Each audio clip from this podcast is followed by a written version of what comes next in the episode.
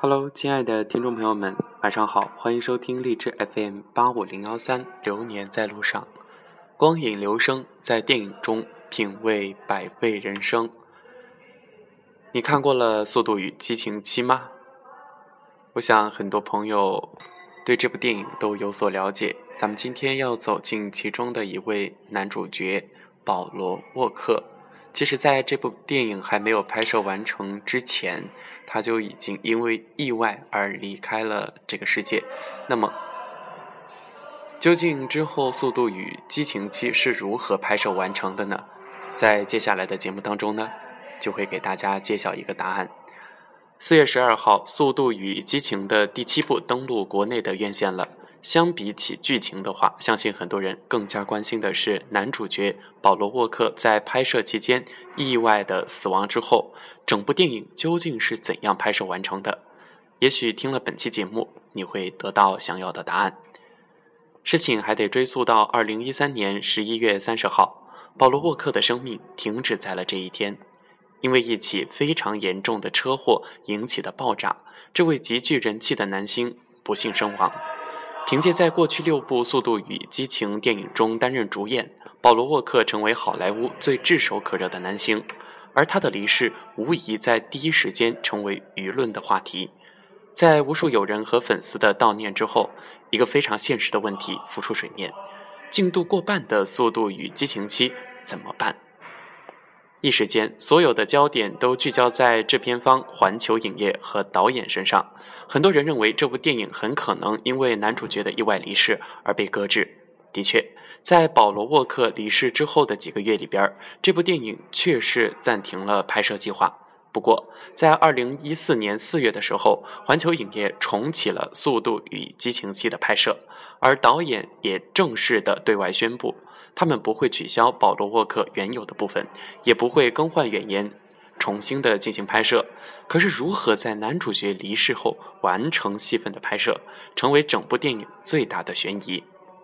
毫无疑问，主角在拍摄期间离世，无疑是这个片方最大的灾难。尽管这样的事情也曾发生过，比如说在二零零零年奥斯卡最佳影片。角斗士当时其主演就因为心脏病突然这个突发不幸离世，但是片方最终还是借助后期特效完成了全部的这个故事的拍摄。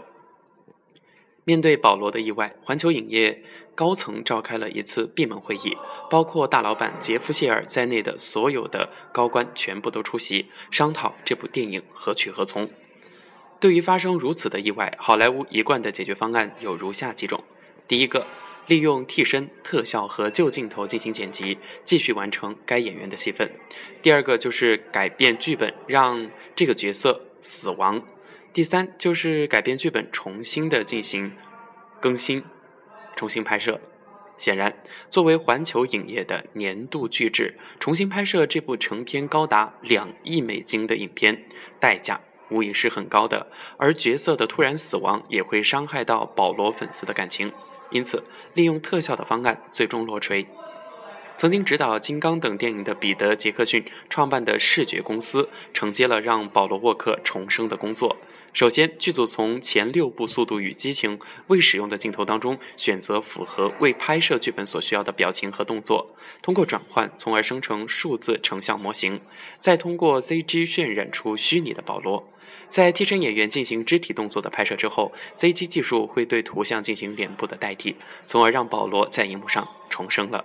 而声音的部分同样也采取了这样的方式来进行采集和重编。尽管渲染的费用高达五千万美金，但是相比重拍，这也算是一笔划算的买卖了。尽管 CG 技术已经成熟，但是导演还是希望能够更多的采用真人拍摄的镜头，带给观众最真实的感受。因此。剧组就请来了保罗沃克的两个弟弟参与拍摄。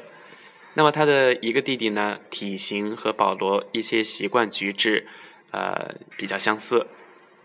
另外一个弟弟的眼睛和保罗如出一辙。值得庆幸的是，保罗生前已经把重点的动作戏和除迪拜之外的场景全部都拍摄完成。因此，这两个弟弟的戏份则更多的是进行远景拍摄。对于导演而言，他不希望观众在观看电影的时候去猜测究竟哪些个镜头是保罗亲自拍摄的，哪些又是后期进行合成的，而且他自己也不会回答类似的问题。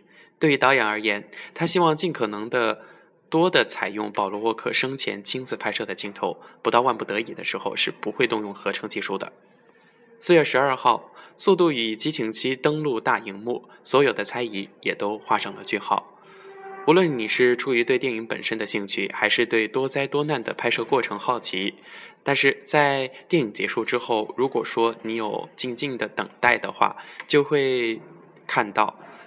缅怀保罗特别时刻的这个场景的出现，这不仅是对这位曾六度带给我们精彩的演员的悼念和尊重，也同样要把这份尊重献给每一位幕后人员的付出和努力。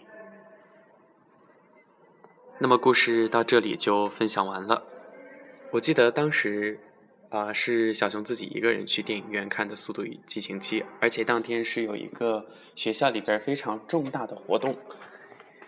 前两年小熊都有参加这个活动，但是人嘛总会发生一些变化，因为心情或者是选择和以往不同，所以为了弥补一下自己内心的空虚，所以就去了这个电影院看电影。呃，最让我感动的其实不是它的特效，也不是它的这个剧情，而是几个主角之间的这种互相的信任、一种情谊、一种友情。当然，最后还定格到一家人，也就是生活当中必不可少的亲情。嗯，所以这部电影真的值得一看。虽然很多朋友已经看了。可能看过了就看过了，没有去思考那么多。而有的朋友呢，因为太忙或者其他原因，还没有走进影院。那么这部电影至今都还没有下线。如果说听了小熊的这一期节目，对《速度与激情七》还感兴趣的话，也可以重新回到电影院再去看一看。呃，我也还想再看一遍。好吧，今天是五一节，祝大家节日快乐。呃。不管是在家还是在外旅行，保重身体。咱们下期节目再见。